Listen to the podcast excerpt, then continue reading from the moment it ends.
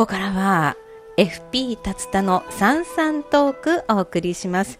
家計の困りごとはお気軽にどうぞ。サンモール FP 事務所がお送りします。今日は1月3日三が日でお休みの中。まあ、そんな中ですね、えー、FP 達田こと達田浩二さん来ていただきました。達田さん明けましておめでとうございます。はいおめでとうございます。この曲で初めて見ましたそうですね。ちょっとびっくりしました。あの、普通は朝活三が日この曲で始めることあるんですけど、今回はあえて始めず、続朝活に持ってきました。そうなんですね。はい、今日はオープニングだけはお正月気分でいきたいと思います。よろしくお願いいたします。はい、よろしくお願いいたします。さて、達田さん、はい、まずはですね、なんと、祝番組1周年なんですね。おめでとうございます。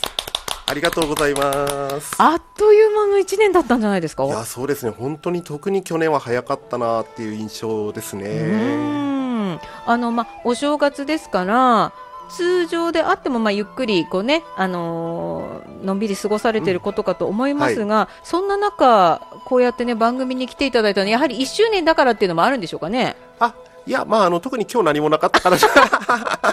まあそんな感じでもあるんですけどね。そうですか。まあ、あのまあやはり生放送でやりたいなっていうところもありまして、はい。はい、ちなみに1日2日昨日一昨日はどんなふうに過ごしてたんですか？そうですね。うん、あのまあ実家まああのうちはあのまあ私が江別で、はい、で妻はもう徒歩2分とか、うん、それぐらいの距離なんですけれども、はい、はい、あのお互いの実家で1日2日は、はい。ああ、そうですか。はい、まあじゃあそんなね、えー、お正月の中、はい、今日は何もやることがなかったということで 番組お付き合いいただきましてありがとうございます。いえいえよろしくお願いいたします。さて今日はどんな話題でいきましょうか？はい。ということで、あの、はい、今日はですね、うん、あの、まあ、番組1周年ということで、はい、まあ、ちょっと趣向を変えましてですね、えー、まずあの、前半はちょっとあの、昨年の12回の放送をちょっとまあ、田口さんと一緒に振り返ろうかなと。はい、で、そして後半はですね、あのまあ、今年の重要トピックということで、うん、まあ、今年もいろいろですね、やはりあの家計にまつわる法改正とかですね、うん、まあ、ちょっとそういったものもやはりたくさんあるんですけれども、はい、まあ、その中であの、まあ、特にですねあの私がちょっとあのこれちょっと重要だなっていうか、うん、うん。うん、ちょっとあの押さえておいた方がいいなっていうのはですねことをちょっとあの10個選んで、まあ、重大トピックという形でですね、はい、あのちょっと後半はあのやりたいなと思っております。わかりました。まずはでは前半昨年の放送の振り返りということですけれども、はい、本当あっという間の1年でしたので正直あのあれ何月に何の話したかな？みたいなところはあるんですけど ざっと振り返っていきましょうか。そうですね、はい、あのまあ私もですねあの、まあ、昨年12回どんなこと話したのかななんてね、うんうん、ちょっと改めてちょっとあの 大晦日から元日にかけて ちょっとあのまとめ直してた、まあ、そうですね。ちょっとあのどんなこと喋ったのかなっていうのをちょっと振り返ってみたりもしたんですけど、ね、いやそんなすいませんね年末年始ね、うん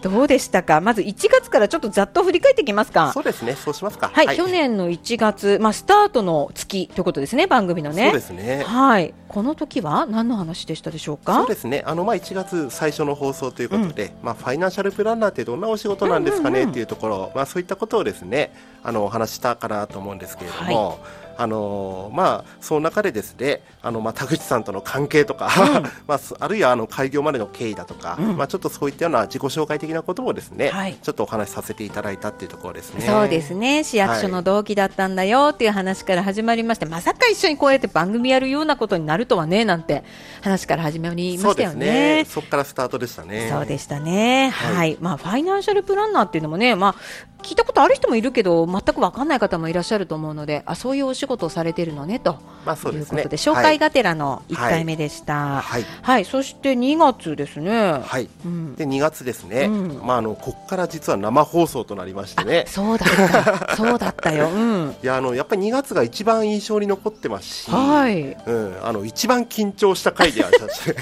むしろあの1月よりも2月の方が、うん、緊張したなっていうのを今覚えてますし。初生放送ということそうですね。まああのこの時あのまあ物価高に打ち勝つための、はいはい、あの家計の見直し術ということで、うん、まあいろいろですね。あのまあこの時期あの特にあのまあ物価高、燃料ですとか、うん、電気、あとその他食品類ですとか、うん、結構あの大きく値上げした時期でしたので、はい、まあちょっとあのそういった中でのですね、あのまあ家計の見直し術ということでお話をさせていただきましたが、はい、この時確か40分ぐらいの放送になったんですね。いや大事な話ですからいいんじゃないでしょうか。今日もなんかね、長引きそうな予感が非常にしております。よろしければ最後までお付き合いください。はい、ありがとうございます。はい、まあ、2月は家計の見直し術ということでしたが、3月は何だったでしょうか？そうですね。あの3月、あのまあ退職前後のお金の手続きということでお話をさせていただきましたね。はい、あのまあ定年ですとか、あるいは転職ですとか、うん、まあそういったことであの勤めておられた会社をですね、まあ退職される方も多いということで、うん、あのまあ退職金ですとか、あるいは退職後のですね、いわゆる健康保険。うんうんまあ、そういったことを中心にですね、うん、まあ、この回お話しさせていただきましたね。そうですね。なんか退職金ががばっときて、はい、そこで慌ててはいけませんみたいなね。そうですね、うん。はい、ちょっとこう有頂天になってねついつい投資とかそういうのは少し落ち着きましょうねっていうような話しましたよね。そうですね、はい、そういったお話もさせていただきましたね。はい。そして春。4月はどんな話だったでしょう？はい。あの4月はあの教育費についてお話ししましたね。入学シーズンですからね、はい、あのまあ特にですねあのこの頃あのまあ国会でもですね少子子化対策、まあ、ちょっとこの後も今日少子化対策ってことは多分何度も出てくると思うんですが、あのまあ、そういったですねあの、まあ、少子化対策あの特に教育費、はい、まあ、そういったものがですねどの程度の負担になるのか、まあ、そういったようなことあるいは教育費をどのように貯めていけばいいのか、まあ、そういったことを中心にこの回お話ししましたね。はいそうでしたね、はい、そして5月はい、何だってでしょう。で5月あのこの回あの初めてあのリスナーさんからのあのリクエストテーマだったんですね。はい、はい、であのまあシニア世代のあの生命保険選びのポイントということで、うん、はい。まあ、あのシニア世代の方、最近あの、まあ、保険ですね、はい。あのまあ、いわゆるあの医療保険ですとか、うん、あるいは死亡保険、うん、まあ、あの葬儀代代わりといいますか、まあ、そういったようなことでお入りになられる方も結構多いということで、まあ、ちょっとあのそうですね選び方のポイントなど、はい、まあ、この回お話ししましたね。そうですね。改めてこう保険の種類とかそんな話もね、はい、しましたけれどもね。そうですね。はい、はい、では次の月6月は？はい。で6月。あのー、まあこの月ですね、あのまあ、年金のですねいわゆるあの、まあ、改定されてあのいわゆる新しい額に、はい、あのなる、まあ、月ということで、うんうん、あのまあ、公的年金のお話しましたね。はい、まあ、今月から年金額が変わりますと、うん、まあ、そういったテーマでお話をさせていただきました。そうですね。はい、まあ、ですからあの非常にこうよくよく聞いてた方もね多いんじゃないかなと思います。そうですね、はい、では7月は、はい。で7月ですね、うん、まあ、この回実は一番12回の中で何をやろうか迷った月だったんですけれども、はい、あの不動産の相続登記のお話させていただきました。ちょうどあのいろんなね、はい、タイミングも重なったりして、はい、いろんな話に盛り上がったというか膨らんだような気が記憶があります。で、ね、実はまああの放送の中でもお話した通り、はい、あのこのですね2週間前にちょっとあの親父が亡くなってそうですよ。実はあの先月このテーマを考えた時には、うん、まあまああの将来の相続登記に備えてっていうかですね、うんうん、まあそういったような部分でちょっと私も勉強しようかななんて思ってやったのがまさかまさかのですね、はい、まさか自分がもうすぐに相続登記をすることになるとはというですね。あのちょっと本当にびっくりしたというかですね、はい、まあちょっとそういった回でもあったんですけれどもね。そうですね。はい、まあ本当にあのいきなりのお父様のね亡くなったという事件びっくりしましたけれども、そういうねニュースはびっくりしましたけれども、まあその分こうあの現実味を帯びていろんなお話をね、ね、経験に基づいてお話を聞けたので、あのまあ。そういう話、すごくや、まあ、役に立つというかね、勉強になったなという記憶が私もあります、まあ、私自身も本当にあのすぐに役立ったというかですね、まあちょっとそういったことはありましたね。そうですね。はい、わ、はい、かりました。はい、そして次が8月。8月ですね。はい、あのー、まあお盆とかですね、うん、まあちょっとそういったことで帰省とか、はい、まあちょっとそういったような方も多いということでですね、うん、あのー、まあ介護のお話、特にあのご両親の介護に関するお話をですね、中心にさせていただきましたね。そうですね。はい。まあ、先ほどの相続登記の話もそうでしたけど、まあ、備えあれば憂いなしということでね、今なんともなくても今後いつどうなるかっていうところも含めてねいろんな話をしましたよね。そうですね。はい。あのまあ地域包括支援センター、はい、まあそういったところをですねうまく活用しながら、うん、あのまあご両親の介護に備えていただきたいなという話を中心にさせていただきましたね。うん、そうですね。はい。わかりました。そして9月は？はい。9月あのこの回防災シーズンということで、はいはい。防災の日防災月間、うん、火災保険地震保険の保証内容ということでお話をさせていただきましたが、まあ1月1日ですね。はい。本当ですね。まあ本当にあのまあ能登半島ですか、うん、本当にちょっとあのまあいきなり正月から本当にまあこのようなですね災害が起こって、まあ改めてですね、ちょっとあのまあ地震保険特にですね、考えさせるようなまあ、ちょっとこともありましたね。そうですね。はい、まあ、その9月の放送の時にも話したかと思いますが、やっぱり災害っていきなり起こったりもするので、でね、まあ、こちらもやっぱり備えておかないと、そしてその自分が入っている保険がどんな時に何に対応できるかというかね、そうですね。そこのあたり全然知らないで入っている、まあ、私のような人間もいるということで、はい、やっぱりちゃんとここの部分確認しとかなきゃだめだねって話しましたよね。そうですね。はい。わかりました。まあ本当に1月1日のね大地震の関係でまた新たにこう皆さん見直してみるべき部分かと思います。火災保険地震保険のお話でした、はい、では10月は？はいあのまあ、10月から2か月にわたってですね、はい、あの新しいニーサ。あそうでした、まあ、これをですね、まあ、テーマにして、まあ、お送りしましたが、うん、はい。まあ、あの後半の話もですね、まあ、新ニーサ出てきますが、はい、はい、まず10月はまあ基本的にはまず基礎編といいますか、はい、入門編といいますか、うんうん、まあ、そういったような回でですねまあ、そもそも NISA って何でしょうねっていう何なのっていうところからあの口座の作り方、はい、まあ、そういったようなことを中心にですね、うん、お話をさせていただきましたね。はいそうですね、はい、そして、まあ、後編ということで、より詳しくそうですね。11月 ,11 月はちょっと応用編といいますか、うん、まあ、年代別でどのような形で NISA を活用すればいいのか、うんうん、あとそしてあの、まあ、このえーと、前の月ですか、あの町ゼミですね、はい、あの私も行ったり、あるいはあの、まあ、各種セミナーとかもですね、うん、講師としてちょっとあのいろいろ資産運用系のセミナーも行った中でですね、はい。まあ、いただいた質問、うん、まあ、そういったものをちょっとフィードバックするような形でですね、うん、まあ、いろいろちょっと紹介させていただきましたね。はい、はい、まあ、今年2024年になりまして、いよいよ始まる新ニーサでございますよ。はい、あの私も改めてですね町ゼミに昨年10月出た時に、はい、もうすぐにそのま、講座を作ったわけですね、積立 NISA の講座を作ったわけですけど、それ以来何にもしてなくて、あまずいまずいと思って、またね、こう、達田さんと今日お話しするにあたり、あの、ログインしようと思ったら、なんかログインパスワードもちょっと 微妙な状態で、ちょっと今日また帰って改めて、しっかりログインして、さあ、どういうね、あの配分で買おうかなとかいうところをね決めていこうと思っているんですが、はい、まあ今年から新ニーサ始めるって方多いでしょうねきっとね。まあそうかと思いますね。はい、これだけいろいろいろんなところで騒いでるというか、はい、話題になってますから、はい、ニーサやってなかった方も新ニーサになってやるっていう人もね、ね。はい、多いかもしれませんので、はい、ぜひあのこちらもね注目して聞いていただければと思います。はい、そして12月。はい。で12月、まあ、本来11月にお話ししようと思っていた障害年金のお話を、うん、まあ、1か月ちょっとあの後ろに倒して12月はお話しさせていただきましたね、うん、はい、これも記憶に新しいですけれども、まあ、そうですね。先月のお話ですが、はい。あのまあ、障害年金ですね。意外と知られていないというか、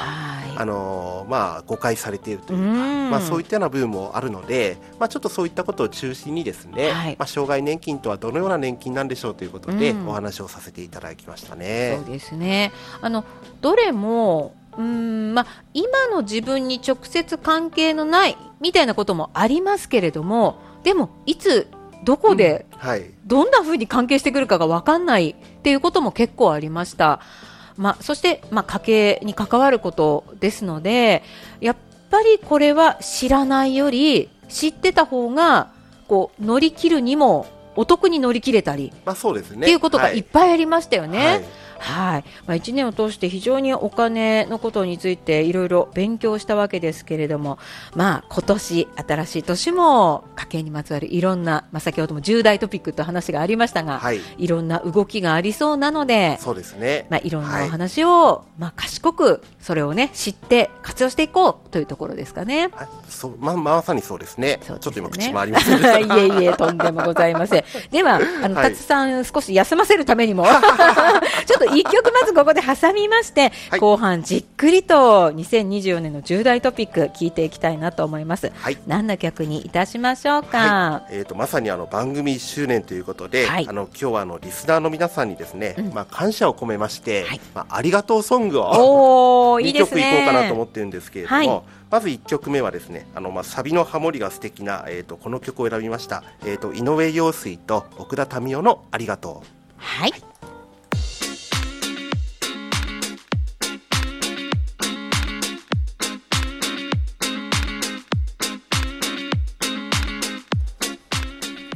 て今日1月3日、まあ、祝番組1周年ということで、前半では昨年の振り返りを行ってまいりました。後半も FP 達田こと達田浩二さんと今年の重要トピックを紹介していきたいと思います。達田さんよろしくお願いします。はい、よろしくお願いします。さて、まあ、毎年こういろいろ税制改正とか、ね、なんかいろいろあるんでしょうけれども、はい、こういまいち分かってない私たち、まあ、特に私がいたりするわけなんですが、今年もいろいろあるわけですね。まあそうですね。はい。あのまあ正直あの FP としてですね、うん、私も今仕事上いろいろまああのこういったことを調べたりとかしてますけど、はい、まあなかなか一般の方がですね、うん、あのまあこれをなかなかあの把握しているというのはなかなかですね、まあ多分いらっしゃらないと思うんですよね。ね思っちゃいますもんね。はい。はい。なのであのまあできるだけわかりやすくかいつまんでポイントだけですね、はい、あのお話ししていこうかなというふうには思っております。わかりました。はい、あの本当に難しいからといって、あのー、あえてこう見なかったり聞かなかったりしてるようなことありますけど知らないと損するとかね,、まあそうですね。知ってると得するってこといっぱいありますから、はい、今日は中でもその10個トピックを選んでいただきましたので、はい、どんどんと紹介していきましょう。はい、ではまずは1月からという感じで紹介していきますか？あのー、まあ本当はランキング形式とかね、あのかっこよく第10位とかって言いながらですね、やろうかなと思ったんですけど、うんうん、正直どれも重要なんですよ。なのであのー、まあちょっと順位つけられないので、はい、あのまあ1月から12ということで、うん、やっていこうかなと思いますね。わかりました。はい、では、はい、1月のトピックなんでしょう？はい。えーとまず一つ目1月のトピックとしてですね、うん、まああの先ほどから出ました新しいニーサですね。ついにスタート、これがいよいよスタートしますということですね。私はまずログインしなければ。はい。で、あの、まあ、先ほど話したように、あの、10月、11月で、はい、あの、放送しておりますので、うん、あの、ぜひ、あの、まあ、ポッドキャストの方でですね、うん、まあ、振り返っていただければと思うんですけれども、はいあのまあ、私も昨年まではですね、うん、あの某ネット証券でですね、まあ、積立 NISA 行っていたわけなんですけれども、はい、あのまあ、何の手続きもなくですね、うん、無事に新しい NISA に切り替わったような 感じではありますね。そうなんですね。はい。はい、あのまあ、その中でですね、あの証券取引所って実は明日の1月4日から、はい、あの第8回、うん、あのこれあのいわゆる最初の取引日ということになりますが、はい、ちなみにあの先ほどちらっとなんかリスナーさんから出てましたが、うん、あのニューヨークの方はですね、はい、1月2日からということなんですけれども、はい、ふぬけふみやさんですね。はい。あのまあこのですね新しいニーサがまああの今年の相場にどんな影響を与えるのか、うん、まあこれは非常に私としてもですね、うん、あの個人的にもちょっと興味深いところがありますね。多分結構まあ素人の私から見ても影響あるんじゃないですか？あのー、まあ実際正直なところ僕もですねわ、うん、からないんですよ。はいはい、まあねこればっかりはね。あとあの実際それがですね、うん、どの程度の方が日本株を買って、うんうん、あのー、まあ日本株のですね、あのー、まあ当然あのまあ国としてはですねできればやっぱり日本企業を応援してほしいと、うんうん、まあそういったようなところがあるんですけれども、はい、まあ実際それがですねどの程度あの日本株にお金が流れるのかですとか。まあ、ほとんど世界株の方に行っちゃうのかはい、まあ、ちょっといろいろですねそのあたりどうなのかなっていうのはちょっと興味深いところではあります。そうですね、はい、達田さんはどうする予定みたいなのあるんですか、はい、であの私自身はですね、うん、あの昨年からその積立 NISA、うん、まあ、今年からは積立投資枠ってことになりますが、はい、あのまあ、世界株の投資信託ずっと買い続けてるんですね。なので、まあ、これは引き続き買い続けながら、まあ、成長投資株、えーと、投資枠の方で、うん。あのまあ、高配当株、あのこれ日本のですね、うん、高配当株の投資信託かなんかを買っていこうかなと、あのまあ、へそくり代わりなんて言いましたが、はいはい、まあ、へそくりになりませんねって感じなんですけどね、これ話すと。そうですね、ばれてしまいますが。まあ、ちょっと物価高対策みたいなですね、うんうん、ちょっとそういったところもあって、はい、あのまあ、定期的に配当金もらえるようなものをなんか買おうかななんて思ってますね。うん、そうですか、はい、あのまあ、詳しくはですね、本当先ほども言いました、ポッドキャストで10月、11月の放送を聞けますので、え、新ニーサってどんなものなの？とかね、えー、なんかいろいろとね、あの振り返るためにも、ぜひ10月、11月の放送もう一度聞いていただければと思います。はい、お願いいたします。はい、そしてこれがね、まずは一つ目のトピック、はいね、1月のトピックでしたが、はい、もう一つも1月のトピック。はい、はい、えっ、ー、と二つ目として、えっ、ー、とこれも1月なんですけれども。うんあの贈与税のあ。の課税制度が大幅に改正されたということで、はい、あの特にあの、まあ、おじいちゃん、おばあちゃん、うん、あるいは、えーとまあ、お父様、お母様がですねお子様、お孫さんに贈与をするとき、まあ、あのそういったときにですねちょっと注意すべきことになってくるんですけれども、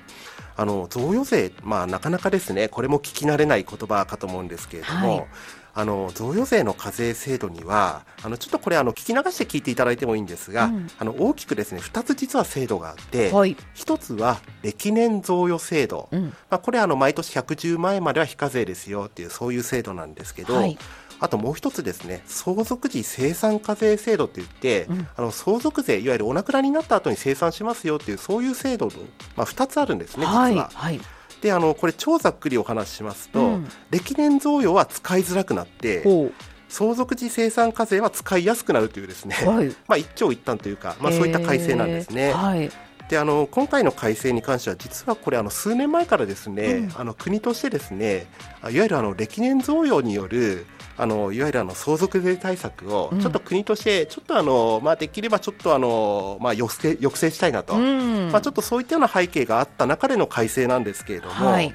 あのただあの、そもそもですね贈与とはっていうところからですねそうですね、まあ、これあの、ちょっと詳しくお話しないとなかなか分かりづらいお話なので、うん、これちょっとあの基本的なお話も含めてですね、うん、来月あの、はい、2月の番組でですね、これちょっと詳しく特集しようと思います。わかりました。はい。ですので、はい、あのぜひですね、あのご興味おありの方、お聞きいただければななんて思っております。うん、そうですね。まあ相続はなんとなくイメージつくかもしれないけど、うん、贈与って何とかね。まあそうですね。うん、分かってない部分もあるかもしれませんので。例えばこんなものは贈与なのかとか。そうですよね。うん、例えばね、お父ちゃんが例えばあのね、あのお子様にお小遣いあげる、お年玉あげる、これって贈与なのかとか。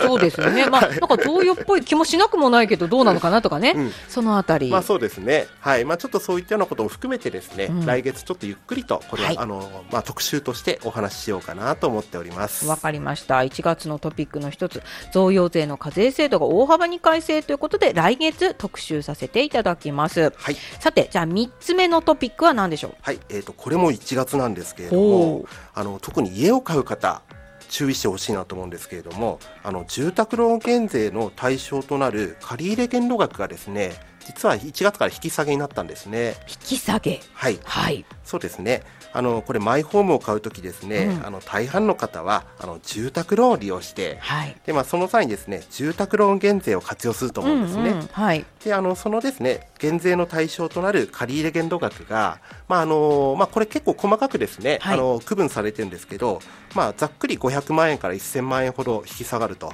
いうことになるんですね。これ要はその分、その額分借りれなくなるってことですよね？まあ、あの借りること自体はできるんですけどね、うん、あの銀行さんとかそういったところから借りれるのは借りれるんですけど、はい、住宅ローン減税の対象とはならなくなると。そっかそっか、減税の対象とならなくなるっていうことですね。そういうことですね。はい、まあ、あのいわゆるこれは、まあ、あの住宅ローンは特にあの政治的判断とか、ちょっとそういったものも非常に大きいんですけれども、はい、はい、あのそういったようなことはあります。まあ、これはあの前から決まっていたので、あのまあ、特に今決まったって話じゃないんですけれども、はいあのただですねあの昨年12月22日に、うん、あの閣議決定された、はい、まあ、先ほどちらっと出ました税制改正大綱、はい、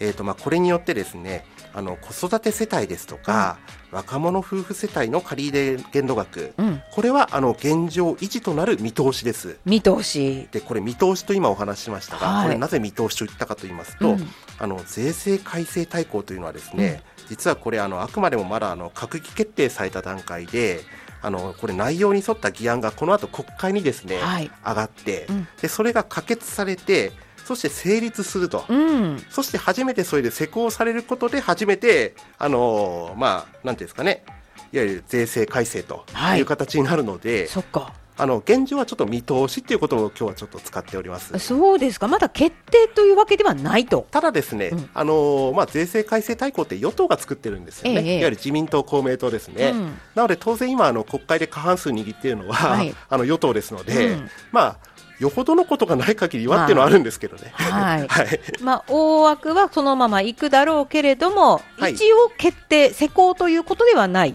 まあ、まあ、おそらくこうなるであろう、ということですね、まあ、あくまでも法案をあのこの後ですね、うん、あの作ってでそしてその法案があくまでも可決されて施行されてという、まあ、そういった順序を踏むということですね。へそうですか、はい。まあ、子育て世帯とか若者夫婦世帯の借入限度額、これね、現状維持となったということは、やっぱりその少子高齢化のね、はい、まあ岸田総理が非常に強く推し進めている子育て対策の一環ということですね。あのまあ去年のですね、うん、あのいわゆるそのあの国の政策というのはですね、うん、まあ、基本的にはそのまさにあの少子化対策、はい、あともう一つは賃上げですね。うんでまあ、賃上げに関してはあの例えば企業がですねあの賃上げしたときにあの、まあ、それを法人税をちょっと優遇しましょうですとか、うん、まあ、ちょっと今そういったことをやってますけど、はい、まあ、賃上げに関してはとりあえずですね、まあ、各企業さんの努力という部分もありますのでそれはぜひ頑張ってもらいたいんですけれども、うん、まあ、今日はちょっとあの、まあ、家計にまつわるということで、はい、まあ、お話をしておりますがまあ、そういったことになりますね。はい。であともう一つですね、うん。ええ、これ実はあのもう一つ実は大きなあの話がありまして、はいあのこれ新築住宅の場合はですね、はい、あの実は2024年からは省エネ住宅の基準を満たさないと、うん、原則住宅ローン減税の対象にならなくなったんですね。なんとはい、はい、あのこれちょっとあの、まあ、むしろ500万、1000万引き下がるよりも、むしろ大きな話かもしれないんですけれども、うん、あのまさにですねもう省エネ住宅でないと、うん、もう基本的にはもう住宅ローン減税の対象になりませんよと。えー、これ大きいですね。そうなんですね。うん、あのただ注意してほしいのは、はい、これあくまで新築住宅の場合で、はいはい、あのあくまでもですねあのこれいわゆる中古住宅、まあこれに関してはですねあのまあ住宅ローン減税、まあこれはあのまあちょっとあの限度額が低いんですけれども、うんうん、まあ、これは続きます。あはい。でも、はい、新築でね、これからお家建てようなんて思ってらっしゃる人たち、はい、省エネ住宅を建てるとなると、当然、設備投資というか、ちょっと高くなるから、まあねあのー、価格上がりますよね、はい、まあ、知り合いの FP、あのいわゆるですね不動産のえ不動産販売とかですね、はい、まあ、そういったことをしている FP に聞き聞いた限りは、やっぱり100万ぐらい、うん、うん、やっぱり余計にかかるよねっていう話はしてましたけれども。そうですよね。はい。ただ、あのまあ、当然ながらあの価格は高くなるんですけど、うん、まあ、当然その分電気代が抑えられたりとか、はいはい、まあ、ちょっとそういったこともありますし、うん、あとあのまだ国など補助金制度もですね、うん、あったりするので、はい、まあ、そういったものをうまく活用しながらですねあの、まあ、ぜひあの住宅を購入してほしいなと思いますね。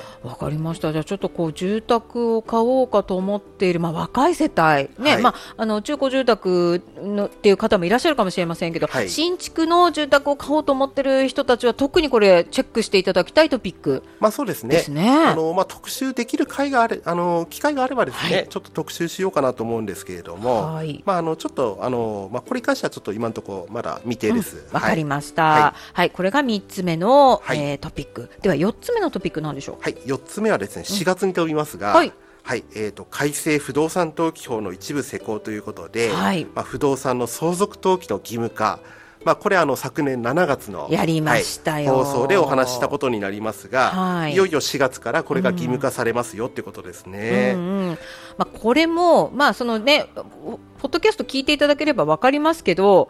ちょっとえ？ってびっくりされる方も多いトピックですよね。ね。はい。であのこれの大きな特徴としては、うん、あの普通でしたらあの法律が改正されたら、はい、改正後の、いわゆる相続登記に関してっていう話になるんですけど、はい、これに関しては遡って、うん、いわゆる現在まで不動産の相続登記を行っていない方、はい、これも対象になるということで、うん、まああの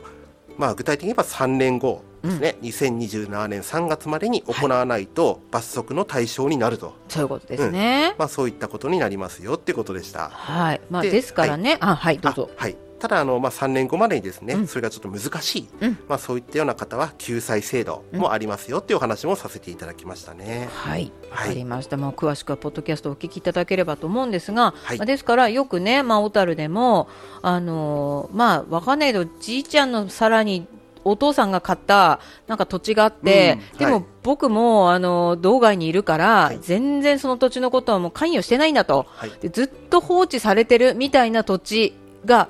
ずっとこう相続されずに残ってるみたいな土地にも 関わってくる可能性があるってことですね。まあそうですね。ねはい。で実際この後ですね、あのご相談もちょっとあの二件ほどかいただいたり しましたね。そうですか。はい、まあ、ちょっと罰則とかって聞きますとえ？って思っちゃう方もねいらっしゃると思います。はい、まあまずは詳しくはポッドキャスト要はインターネットのラジオで聞くことができますので、はい、FM モータルのホームページチェックしていただければと思います。はい、これが4つ目の重大トピックの一つと。はい。はい、では5つ目は何でしょう？はい。えっ、ー、とこれも4月になりますが、はい、あの日本学生支援機構えっ、ー、とこれあのジャスソってよく言われるんですけど。うんこれの給付型奨学金制度の対象範囲が拡大されるということなんですね。はい、であのこれですね政府がですね昨年6月に、うん、あの少子化の傾向を反転させるために閣議決定した子ども未来戦略方針、はい、あのこれあの今年非常にちょっとあの重要なキーワードになるんですけど、うん、あのこれによるものなんですね。うん。であのまあ、日本学生支援機構、これ JASSO、JASSO と書きますが、うん、あのこれあの国の独立行政法人なんですね。はい、でこちらのでいわゆるあの奨学金の、うん、うん、いわゆるあのまあなんていうんですかね、まああの貸したりとか、うん、あるいは給付したりしてるんですけれども。あの現在はですねあの住宅税の非課税世帯、はい、あるいはそれに準ずる世帯の学生にですね給付型奨学金って限られていたんですね。住民税の非課税世帯ですね。はい、はい、まあ、あるいはそれに準ずる世帯ということなんですけどでこれがですねあの例えばまず年収約600万円以内以下の、うん、えーと、多子世帯、はいはい、いわゆる子ども3人以上を扶養している世帯ですね。あるいは理工農系いわゆる理学部工学部農学部、はい、まあ、そういったあのところのあのいわゆる学生にも拡大されて、はい、まあ、一定の条件を満たせばですね授業料の一部のあの給付を受けることができる、まあ、給付型なので、はい、返さなくていいということなんですね。そうですか、はい。まあ、一応そういったようなですね、うん、あの給付型奨学金制度の対象範囲が拡大されたっていうことなんですね。わ、うん、かりました。これちょっとより詳しく聞きたいという方もい。らっしゃるかもしれませんね。の子育て世代にとってはですね、やはりちょっとかなり重要なテーマなので、うんうん、であと今あの給付型奨学金のお話しましたが、はい、あのこの子ども未来戦略方針ではいろんなことをやっぱりですねあのまあ決められたというか、はい、そういったこともありますので。うんあの4月の番組でですね、はい、これあのまた詳しく、えーと、お話したいなと思います。わかりました、はい、では6つ目のトピックなんでしょう、はい、6つ目はですね、えーと、これ6月になりますが、うん、あの公的年金支給額の改定ですね、はい。まあ、あのこれは例例年同様ということになるんですけれども、うんうんあのこれ今年もですね4月にあの公的年金の支給額が改定されて、はい、まあ、6月からその改定された額が支給されます、はい、でそしてですねあの額が公表されるのは、うん、例年通りであれば1月19日なんですね、ああもう、はい、もう間もなくですね。そうなんです、うん、はいであの老齢年金額の仕組みはですね、うん、あの昨年6月の放送でお話ししましたので、はい、まあ、それはあのポッドキャストお聞きいただけるとありがたいなと思うんですが、うん、まあ、基本的にはあの物価と賃金の上昇率まあ、そこからですねあのマクロ経済スライドを加味して、あの決定されるんですね。はい。なんですけれども、現時点では、あの今年もですね年金額は今のところ増額改定される予定なんですね。はい、でその増額率大体2%台の半ばから後半ぐらいというふうに予想されているようです。はい、はい。あのー、ただ、まあ、物価、今のところやはりですね、まだ3%近い上昇が続いてますので、はい、まあ、物価よりちょっと、うん、あの今の物価の上昇率ちょっと低いぐらいかなっていう、まあ、一応そういったような感じのイメージ。はい、というふうな感じで言われてますね。わかりました。この年金についても詳しく聞きたいという方いらっしゃると思いますが。はい。で、あとですね、うん、ちょっとあのこれ実は年金に関しては重要なトピックがもう一つあって、はい、あの実は今年はですね、うん、5年に1回の年金の財政検証の年なんですね。そんなのがあるんですね。はい。あの、はい、5年に1回ですね、いわゆる年金財政、いわゆるあのまあ今後ですね、はい、まあ基本的に100年はあの年金持たせようっていうですね、まあそういったことをですね旗印に、はい、まあ5年に1回財政検証してるんですけど、うんうん、まああの例年であれば8月頃。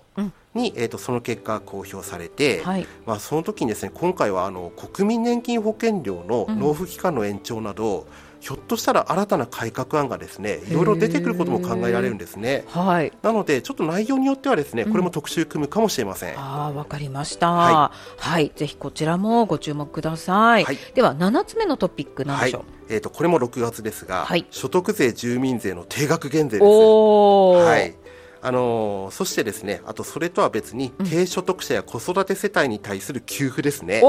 はい、これも、えーと予定されておりますね。はいはい、であの先ほど触れたこれあの税制大綱の結構目玉的な話になりますが、はい、あのまあ、納税者本人と扶養家族を対象にして、1人当たり所得税3万円、うん、住民税1万円を還付するという政策ですね。はい、はいであの会社員などはあの今年6月以降のうん、あの所得税および住民税から差し引かれますが、うん。あの個人事業主、まあ、私もそうですが、ええ、あるいはフリーランスなどの方の場合はあの、まあ、来年の確定申告で減税される見通しです。はいえーと、ちなみにですね、うん、あのー、これ納税額が4万円未満の方は、うんうん、あの減税の恩恵を十分に受けられないため、はい、あのそういった方はですねあの納税額との差額をですね、まあ、給付されると。一応そういった見通しになってますね。わかりました、はい、はい、これ結構大きいんじゃないですか、まあ、そうですね、うん、ですのであの扶養家族例えばお二人とかでしたら、はい、まあえーと、本人含めて12万円とか、まあ、そういった感じになりますよね。えー、はい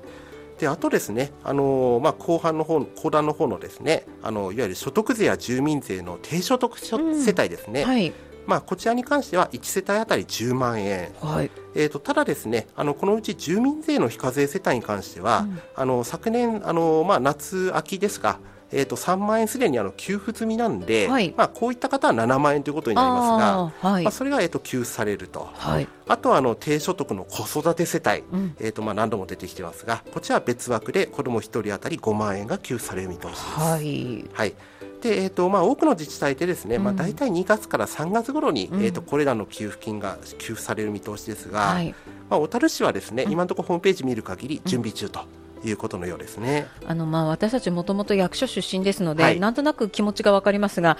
今大変でしょうね。いや、大変だと思いますよ。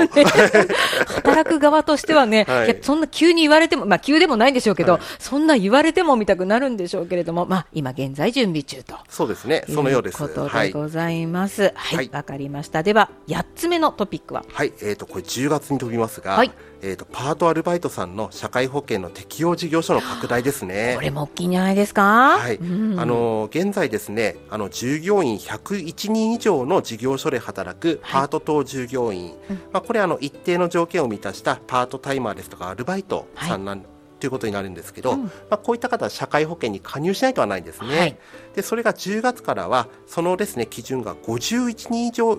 51人以上ですね、うん、の事業所に拡大されます。はい。でこれでですね新たにあの60万人ほどのうん、あのパート従業員が対象となる見通しなんですね。社会保険の加入対象となると。はい、はいであの社会保険に加入することでですね、うん、あの将来の厚生年金の額が増えたりですとか、うん、あとあの何かあった時に傷病手当金を受けられるとか、はい、まあ、そういったメリットもあるんですけど、うん、まあ、逆にあの月収の約15%程度のですね保険料負担も生じるので、はい、まあ、これよくですね年収106万円の壁、はい、まあ、そういうふうに言われたりするんですね。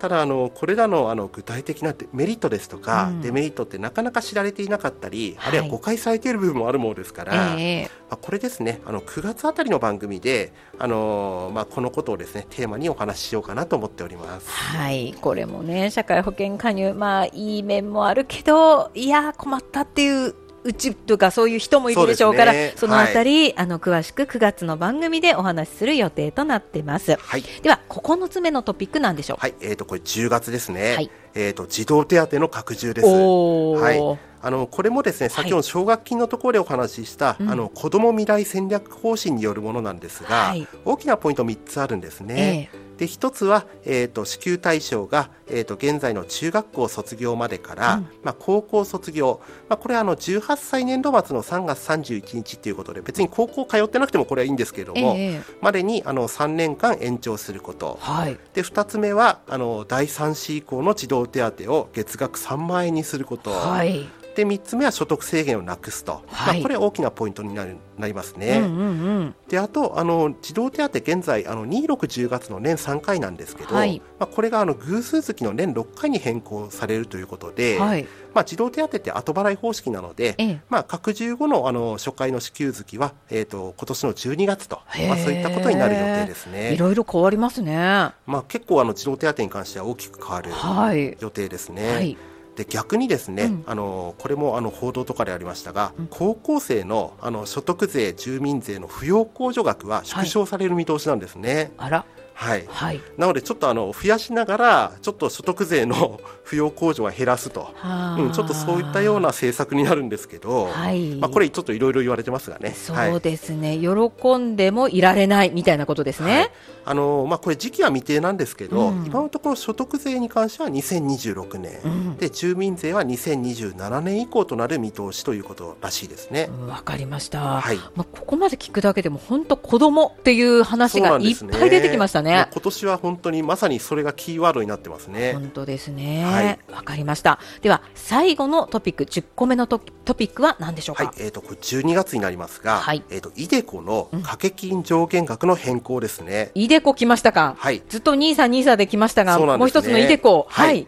あの個人の資産形成でぜひ活用してほしい節税制度として、うん、あのまあ、先ほど話した NISA のほかに、うん、あのこの個人型確定拠出年金 iDeCo っていうのがあるんですけど、はい、この iDeCo の掛け金の上限額が変更されます。はい。でこれによって多くの公務員やあの一部の会社員の掛け金の上限額が、まあ、これ一例ですけど、うんうん、月1万2000円から月2万円に、まあ、増額される見込みなんですね。はいでこのことであのより多くのあの老後資金を貯められるのはもちろんですけど、はい、節税メリットも大きくなるとい。うことなんです、はい、ただですね現在あの実は iDeCo 制度の改革案あのこれ具体的に言いますと、うん、加入可能年齢の引き上げですとか、うんうん、あの今話した話とは別の掛け金上限額の引き上げ、うん、こちらも実は検討されてまして、はい、まあ、これあの、まあ、NISA と同様の形で今検討されてるんですけれども、うん、あの年内にはこの方向性が出る見込みなんですね。はいなのであのこの内容によってはですね、うん、ちょっとまたこの今お話した内容がちょっとあの、まあ、動く可能性もあるかもしれないんですがはい、あのまあ、当番組ではまだあのイデコについて特集を組んだことがないのでうん、ね、あのこの話のタイミングを見ながらですね、うん、これあの年内1回ぐらいは特集組む予定でおります。わかりました、まあ、イデコも NISA と同様節税の、ね、メリットの大きい、えー、仕組みですが今まではこの番組では初回としてませんので、でね。はい、ぜひイデコについても知っていただきたいと思います。はい。というわけで、ざっと重大トピックね、喋りましたね。紹介しましたが、はい、どうですか、まあ、全体見てやっぱり子供っていうところでしょうけど、はい、これ、子供がいるね、我が家はまあ、良かったっていうところあるかもしれない、特にうちまだ小学生で、中学校に上がるところですからね、はい。うん、まだ良かったで済みますけど、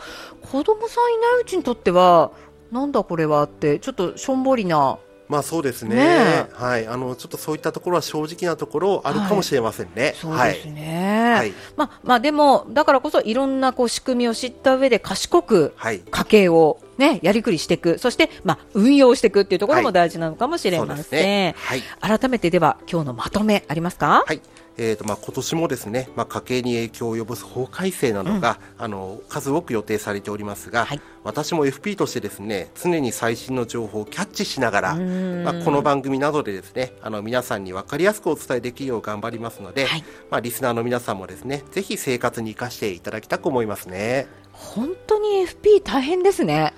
いろいろ変わって。まあ、特にこの時期は大変ですね。ねはい、それをキャッチしないと話もできないみたいなね。まあそうですね。まあ今日もそういう意味ではかなり、まあ13回の放送の中で一番準備したかもしれませんが。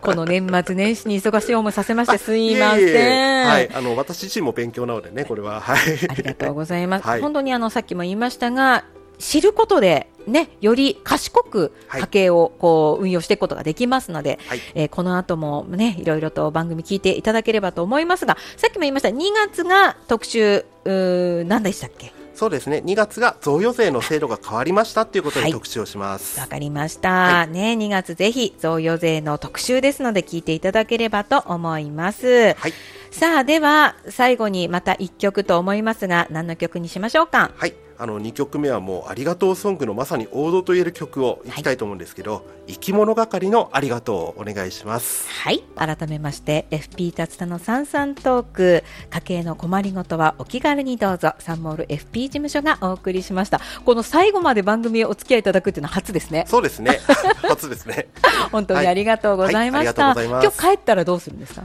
そうですね。ちょっと今日はお買い物にも行こうかななんて思ってますね。いいですね。初売りもしているところもありますしね、ね、お買い物楽しんでください、はい、ありがとうございます。はい、えー、クジラの工事69歳さんからはねナイスネタということで、小樽ハートジャーナル、これ折り込みなのでね、自分は読めません。政治さんに頼みたいと、頼み、ん。頼めないと読めませんわというメッセージもいただいてますし、わんぱくの政治さんからは、田口さん、これからは、これから旭川出発します。えー、ということで、小樽に戻ってくるというメッセージもいただいておりました。えー、まあ、道も滑りやすくなってますので、達田さんも気をつけてください。はい、ありがとうございます。はい。どうでしたか？こう、1月3日生放送で番組出てみて。そうですね。まあ、な、なんていうかね、まあ、今年もいい年になりそうですね。それをね、いい年と感じていただけたのは嬉しいですけれども、今年はね、まあはい、なんか一緒にコラボで、こう、リスナーさんを呼んでのセミナーみたいなのもやりたいなって言ってたんですよね。そうですね。はい。はい、ぜひ、あの、FP 達田こと、達田浩二さんにも会いに来ていただければと思います。はい、というわけで、達田さん、どうもありがとうございました。ありがとうございました。えこの後は第1水曜日ですので、心の時間ニューモラルを開いてみれば11時50分からの放送です。今月は生きがいとはというテーマで朗読をさせていただきました。そして12時からは八千代さんのお昼だよこの声と生まれ、もちろん生放送でお送りします。12時からの番組にもお付き合いください。というわけで4時間の生放送お付き合いいただきましてありがとうございました。改めて改めて改めて今年もどうぞよろしくお願いいたします。えー、今日も最後まで番組お付き合いいただきましてありがとうございました。それでは、この後も番組お付き合いください。